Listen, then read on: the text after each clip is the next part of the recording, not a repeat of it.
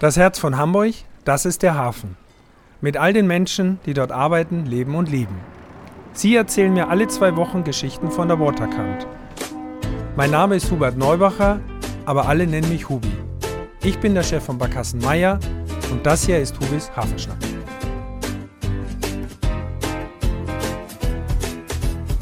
Ja, moin liebe Hafenschnack-Freunde. Hier ist euer Hubi und heute sitze ich mehr oder weniger fast ein bisschen unter Tage, würde ich sagen. Nicht ganz. Mein Gast ist der Geschäftsleiter der Rathauspassage, Björn Dobertin. Herzlich willkommen, mein Lieber.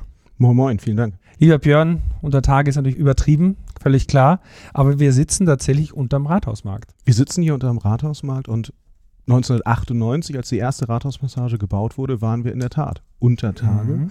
Wir hatten dann Wasserschaden und dabei rauskam diese wunderbare Fensterfront hier zu den venezianischen Arkaden.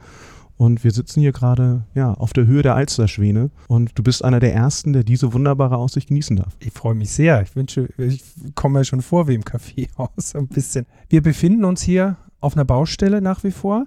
Und die Rathauspassage gibt es jetzt 25 Jahre, richtig? Genau. Wir werden jetzt dieses Jahr 25 Jahre alt und feiern quasi das Jahr 25 Jahre Rathauspassage. Es mhm. geht auch noch ins nächste Jahr rein.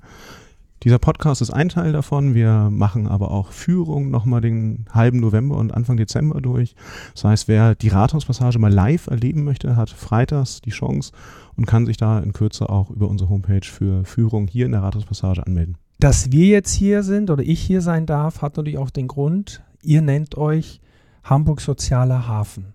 Das war ja auch ursprünglich die Grundidee und das ist ja immer noch das Thema, was ihr bespielt. Erzähl mir so ein bisschen, was das bedeutet. Der Hamburger Hafen ist ein, ein Hoffnungsort, ein Ort, an dem gerade in der Vergangenheit viele aufgebrochen sind in ein neues Leben. Mhm. Und seit 1998 ist auch die Rathauspassage einer dieser Hoffnungsorte hier in Hamburg. Und Leute brechen hier quasi auf in ein neues, selbstbestimmtes Leben. Menschen, die vorher lange vom Erwerbsleben ausgeschlossen sind mhm. und keine Chance mehr hatten am allgemeinen Arbeitsmarkt, bekommen hier bei uns ihre zweite, dritte oder auch gar vierte Chance. Mhm. Wir sind ein Hoffnungsgeber, ein Hoffnungsort hier in Hamburg. Das heißt, es ist eine soziale Einrichtung? Die Rathauspassage ist am Ende eine, eine gemeinnützige Einrichtung über unsere Dachverband, ja. Passage G GmbH, Mitglied im Diakonischen Werk Hamburg und ähm, hat in den letzten 25 Jahren über 500 Mitarbeiterinnen und Mitarbeiter hier geholfen, ihren eigenen Weg zu finden. Das heißt letztendlich, mit dem, was sie hier macht, da kommen wir gleich noch drauf, haben Menschen die Chance, wieder ins Berufsleben einzusteigen, weil sie ewig lang arbeitslos sind oder die Chance woanders nicht gekriegt haben. Mit wem arbeitet ihr zusammen, um an diese Menschen zu kommen, damit die hier einen Job kriegen? Unser größter Partner ist da bei der Findung unserer Mitarbeitenden äh, in der Tat das Jobcenter, aber ah, ja. wir arbeiten da auch eng zusammen mit der Sozialbehörde Hamburg ja. ähm, und mit Unternehmerinnen und Unternehmern hier in Hamburg, weil wer hier bei uns fertig ist, die Mitarbeitenden sind in der Regel bis zu fünf Jahre hier bei uns, mhm. die sollen danach ja weiter in den allgemeinen Arbeitsmarkt übergehen. Und da haben wir mittlerweile in den letzten Jahren ein großes Netzwerk aufgebaut von Firmen, ähm, wo unsere Leute dann die Chance haben, auch übernommen zu werden. Mhm. Das ist ja ganz wichtig, dass man das erklärt. Also wenn man Rathauspassage hört, kann ich mir vorstellen, dass jetzt viele Zuhörerinnen und Zuhörer damit nicht viel anfangen können, außer mhm. die Begrifflichkeit, die ja durchaus ein bisschen verwirrend ist. Äh, dazu zur Erklärung, also es ist aber auch eine Passage letztendlich, ne? Es ist eine Passage. Im übertragenen Sinne, was du mhm. gerade gesagt hast, dass Menschen eine Passage begehen, um, um in, ihren Weg zu beschreiten, aber auch im ganz praktischen Sinne. Im ganz praktischen Sinne ist es in, in der ganz Vergangenheit war es mal eine HVV-Schalterhalle. Mhm. Dann war es einfach nur eine Passage, in der kleine Ladengeschäfte waren. Das hat sich dann irgendwann nicht mehr getragen. Und damals wurde Dr. Stefan Reimers, der ehemalige Landespastor des Diakonischen Werkes, gefragt, ob er sich nicht auch was hierfür vorstellen könnte. Okay. Er hat ja damals äh, Hinz und Kunst, den Mitternachtsbus, die Kirchenkarten, das Spendenparlament gegründet und noch ein paar andere. Und wir sind halt auch eines dieser Reimers-Kinder. Und ähm, spontan hat er gesagt, ja, das kann ich. Und dann hatte er ein paar schlaflose Nächte und irgendwann kam ihm die, okay, wir brauchen Fenster und Türen. Und so wurde die Rathauspassage hm, dann genau. 1998 ins Leben gerufen. Und ich muss mal ausholen, weil du ganz am Anfang gesagt hast, also es war tatsächlich bis vor ein paar Jahren noch ein mehr oder weniger geschlossener Raum. Wir sitzen jetzt hier auf der Baustelle auf dem Podium. Ich war vor kurzem oder letzten Jahr schon mal hier und durfte diese ganz leere Baustelle sehen. Ihr seid schon einen ganzen Schritt weiter. Man sieht auch das große Bücherregal, was eine große Rolle spielt. Machen wir auch gleich nochmal. Und vor allem, was ganz wichtig ist, und ich glaube, das muss man allen, die jetzt zuhören, auch nochmal erklären. Es gibt die Eingänge, man geht also quasi in äh, die Rolltreppe vom Rathausmarkt nach unten, wo es auch Richtung U-Bahn, S-Bahn geht. Ne? S-Bahn. S-Bahn.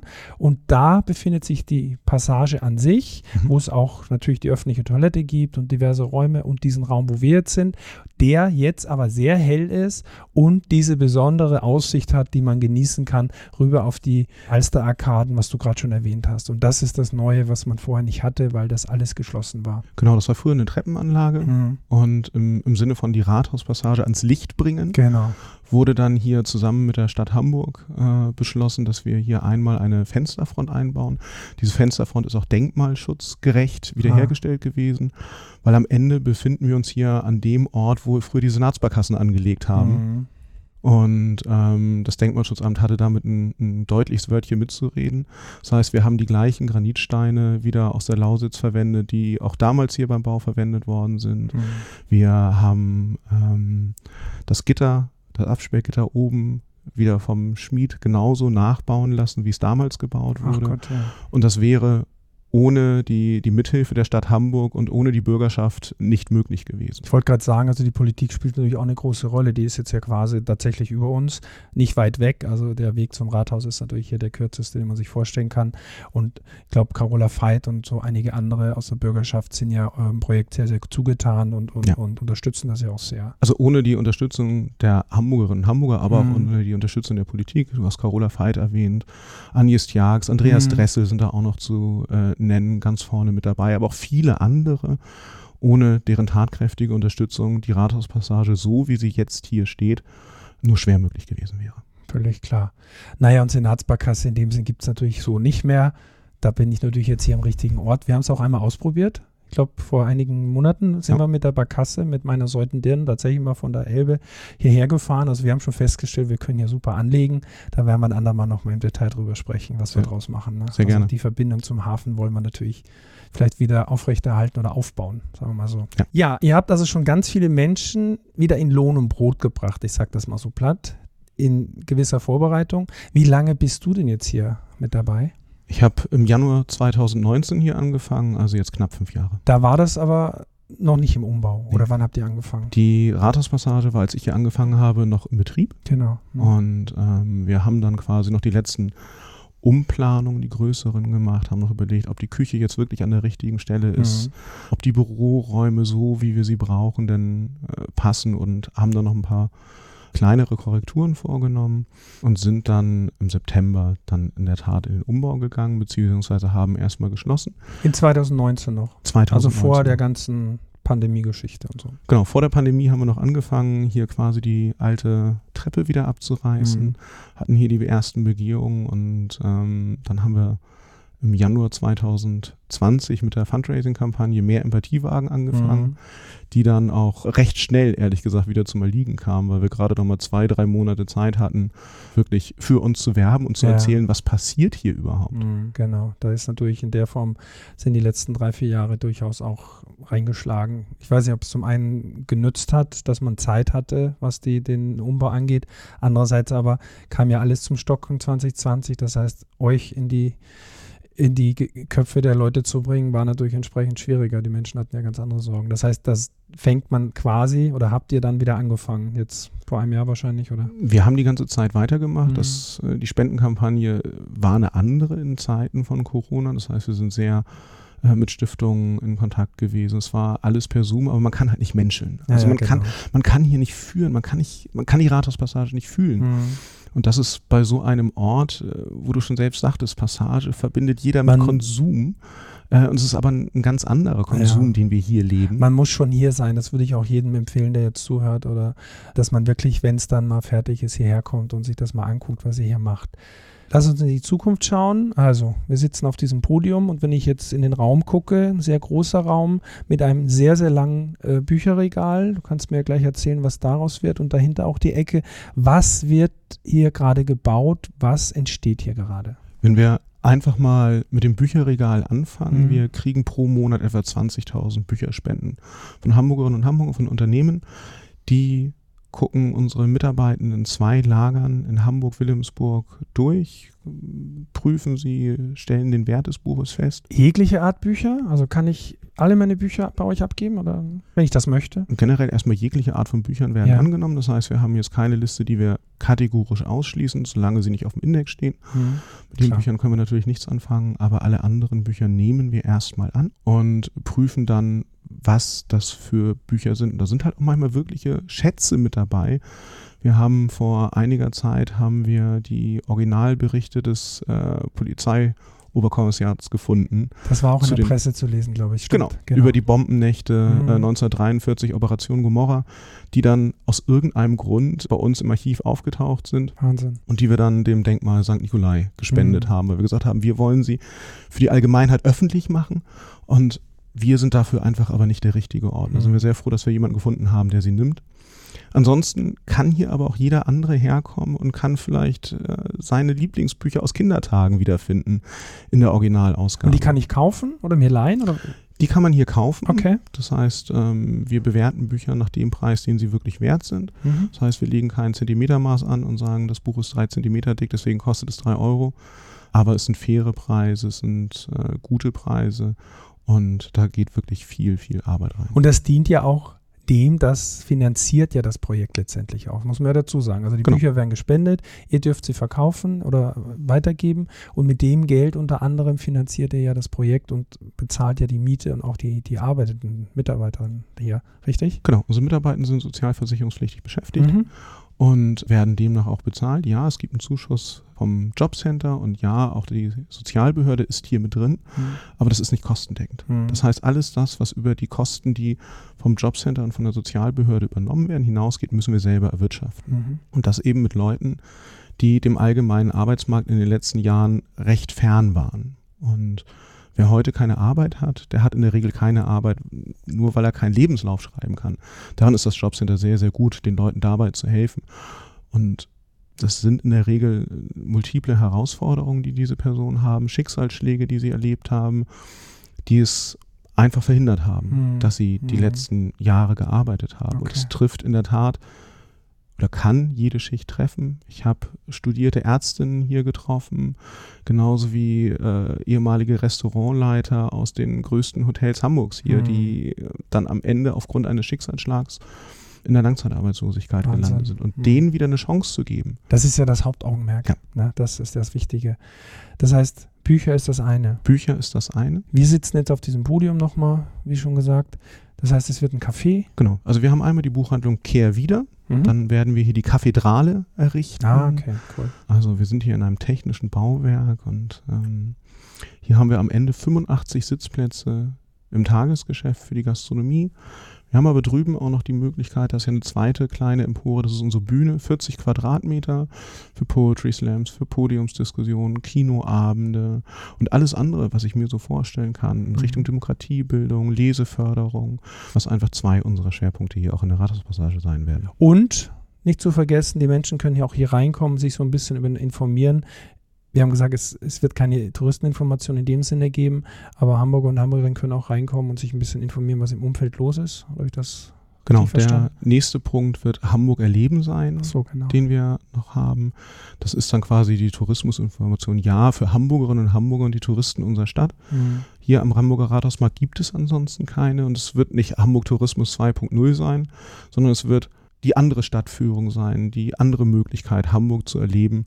Und ansonsten werden wir noch unseren Ankerplatz haben für das schnelle To-Go-Geschäft zwischendurch. Das heißt, wer morgens hier vorbeikommt, ein Franzbrötchen haben möchte, einen kleinen Kaffee auf die Hand, ah, okay. der kann dann hier auch ab 6 Uhr morgens später, wenn wir geöffnet haben, sich den Kaffee abholen. Auf dem Weg zur S-Bahn quasi vorbei, so genau. wie man es in anderen Bereichen ja auch kennt. Auf dem so. Weg zur S-Bahn immerhin gehen etwa laut unseren Zählungen 2,4 Millionen mhm. äh, Passanten hier pro Jahr durch. Also am Ende über einmal Hamburg. Das wollte ich nämlich gerade sagen, weil da habt ihr ein unheimliches Potenzial, was hier ist. Ne? Also mitten in der Stadt, direkt am Rathausmarkt, unterm Rathausmarkt, wie auch immer. Da sind ja unheimlich viele Menschen unterwegs. Ja. Und auch durch die, die, die Wassernähe ist es natürlich hochattraktiv. Wie kann man euch denn jetzt unterstützen? Also ihr müsst euch selber finanzieren, es gibt teilweise Zuschüsse. Wie kann denn jetzt jemand wie ich oder wie können Zuhörerinnen und Zuhörer euch unterstützen? Kann man irgendwas tun? Jetzt ganz aktuell, Spenden mhm. für die Spendenkampagne Mehr Empathie wagen.